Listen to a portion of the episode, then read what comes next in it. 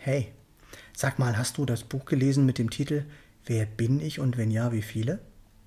Was soll das denn wohl bedeuten? Auf sowas kann ja auch nur ein Philosoph kommen, oder?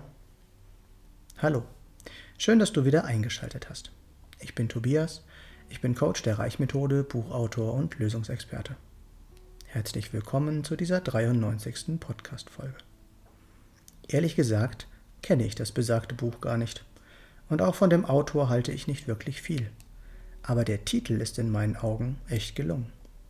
Wer bin ich wirklich? Wie im letzten Podcast angekündigt, werde ich mich heute genau dieser Frage widmen. Apropos widmen. Diesen Podcast möchte ich heute der wundervollen Frau an meiner Seite widmen, die noch dazu heute Geburtstag hat.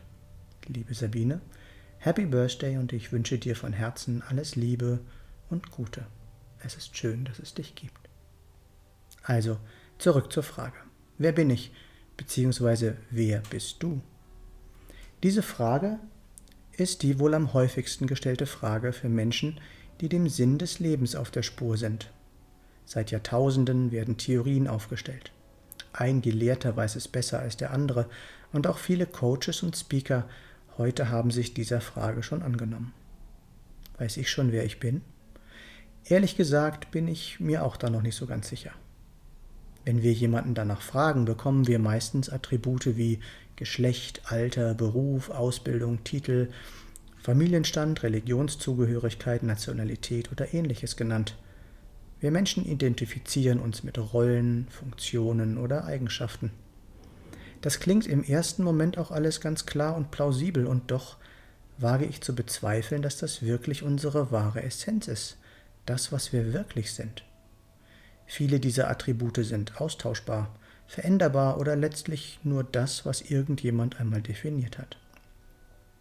Wir glauben, wir seien unser Verstand, unser Ego, unser Herz oder unsere Persönlichkeit. Doch hören wir auf die Eindeutigkeit der Sprache, erkennen wir, dass wir einen Verstand haben, ein Ego haben oder auch eine Persönlichkeit haben. Und nun die Frage, können wir etwas sein, was wir haben? Oder sind wir doch das, was viele die Seele nennen, oder sind wir reines Bewusstsein? Ich persönlich finde die Erklärungen von Kurt Tepperwein hierzu sehr plausibel, der ebenfalls argumentiert, dass wir ja nicht etwas sein können, was wir besitzen. Auch wenn wir uns selbst einmal bewusst beobachten, in unseren Körper hineinfühlen, auf unsere Gedanken achten, die so durch unseren Kopf gehen, stellt er einmal mehr fest, dass wir ja nicht das sein können, was wir beobachten können. Wer ist denn das, der da beobachtet? Hast du dir darüber noch nie Gedanken gemacht? Woran glaubst du? Wieso funktionieren Dinge wie Manifestieren, Hypnose oder Telepathie? Du denkst, das alles ist Zufall oder Einbildung? Wieso kommen so viele Menschen in ihrem Leben nicht voran, obwohl sie alles dafür tun, sich ein Bein nach dem anderen ausreißen oder alle nötigen Qualifikationen besitzen, die sie brauchen? Bei einem bin ich mir absolut sicher. Es geht bei allem um Energie und darüber werde ich in einem der nächsten Podcasts reden. Wenn du nicht gleich ganz so tief eintauchen willst, ist die Frage, äh, in die Frage, wer du bist, gibt es doch auch noch andere wunderbare Tools, um in dieser Frage dennoch weiterzukommen.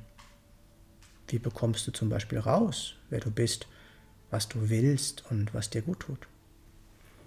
Unsere persönlichen, individuellen, intrinsischen Motivatoren sind hier ein guter Ansatzpunkt. Wir bei der Reichmethode arbeiten sehr intensiv und erfolgreich damit. Ruf mich gerne an. Meine Nummer ist 0176 4 3 mal die 7 9070. 0176 4 3 mal die 7 9070. Hier noch einmal alles kurz zusammengefasst. Wer bist du wirklich? Hast du schon deine Antwort darauf? Mit der Kenntnis deiner inneren Antreiber kommst du dieser Frage schon ein wenig näher. In meinem Buch Ein Iglo hat keinen Schlüssel erfährst du noch viel mehr darüber.